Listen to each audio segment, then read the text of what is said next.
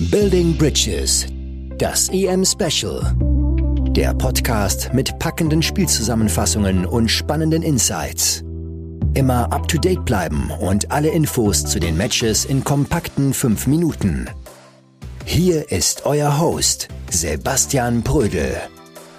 Am Ende hat sich Deutschland doch durchgesetzt. Deutschland holt mit einem 2 zu 2 nicht nur den Aufstieg ins Achtelfinale, sondern auch eineinhalb blaue Augen von diesem Spiel ab. Deutschland war, wenn wir jetzt kurz aufs Spielerische eingehen, nicht gut genug. Deutschland war immer einen Schritt hinten nach, ideenlos, kreativlos. Man hat nichts gesehen von der Leistung gegen die Portugiesen. Lethargisch, nachlässig, faul. Es gibt genügend Begriffe, wie man die Deutschen gestern beschreiben könnte. Dennoch sind sie aufgestiegen, sind im Achtelfinale angekommen, spielen jetzt gegen England im Wembley Stadion und müssen sich wieder steigern. Die Deutschen sind eine Wundertüte, aber sie sind auch Mentalitätsmonster. Denn wie schon angesprochen, war es nicht ihr bestes Spiel und sie sind immer hinten nachgelaufen, hatten mit sehr viel Glück den Ausgleich geschafft durch Goretzka, mussten dann, glaube ich, gefühlte eineinhalb Sekunden später das 2 zu 1 hinnehmen, nach einer schläfrigen Phase. Das wird oft von Trainern betont, dass man unmittelbar nach Toren dass man extrem aufpassen muss, weil man das sehr, sehr anfällig ist für Tore oder auch die Möglichkeit hat, wieder ein Tor zu schießen, weil der Gegner eventuell mental angeschlagen ist. Das ging leider bei den Deutschen in die falsche Richtung los. Man dachte mit dem 1 zu 1, mit dem sicher geglaubten Aufstieg, ist man weiter. Bumm, die Ungarn schlagen zurück. Die Ungarn generell extrem mental stark. Ich muss sie wirklich loben. Wir haben sie 2016 schon gesehen. Die sind unglaublich bestückt mit Nationalstolz. Die Zuschauer haben es mitgebracht nach München. Die Spieler haben es aufs Spielfeld übertragen und sie haben den Deutschen richtig Kopfschmerzen verbreitet.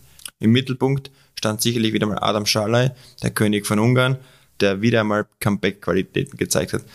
Das 1 zu 0, eine Traumflanke und Adam Schalay geht genau in die Schnittstelle zwischen Ginter und Hummels.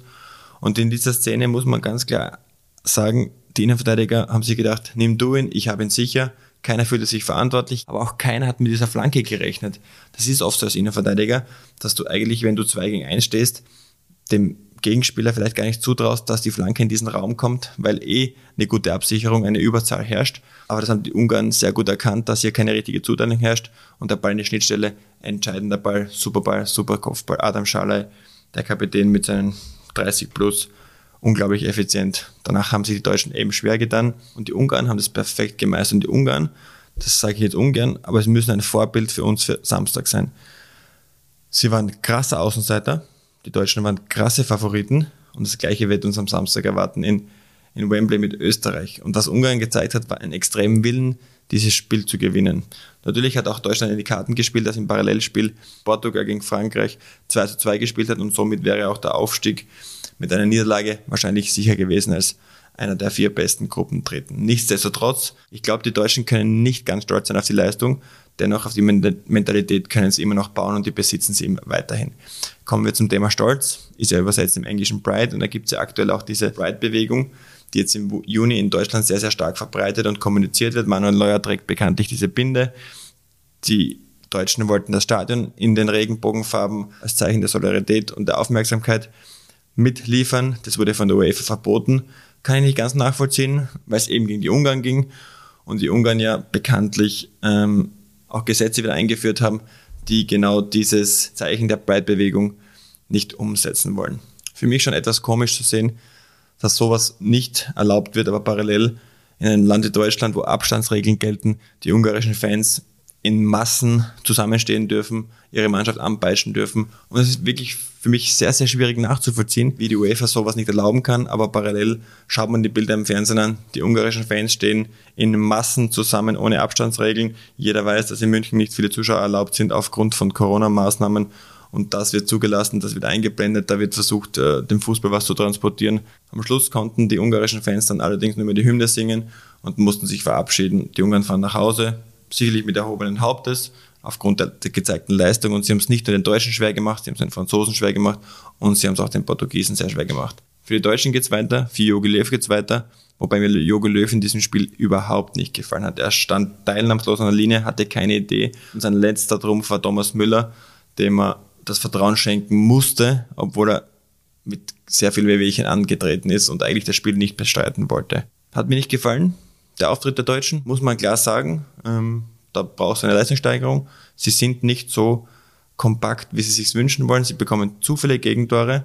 Und eins ist sicher, den Deutschen fehlt meiner Meinung nach ein ganz klarer Boss, der die Defensive organisieren kann.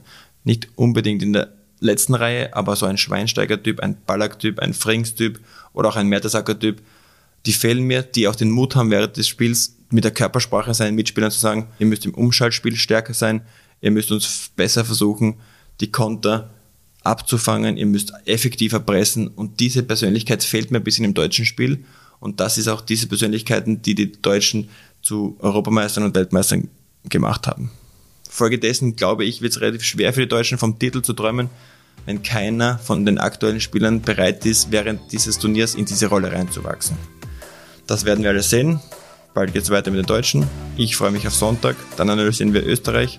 Und ich hoffe, die Österreicher haben sich die Leistung der Ungarn heute angeschaut. In diesem Sinne, einen wunderschönen guten Morgen, einen wunderschönen guten Tag. Alles Gute, ich freue mich auf euch. Dieser Podcast wurde produziert von WePoddit.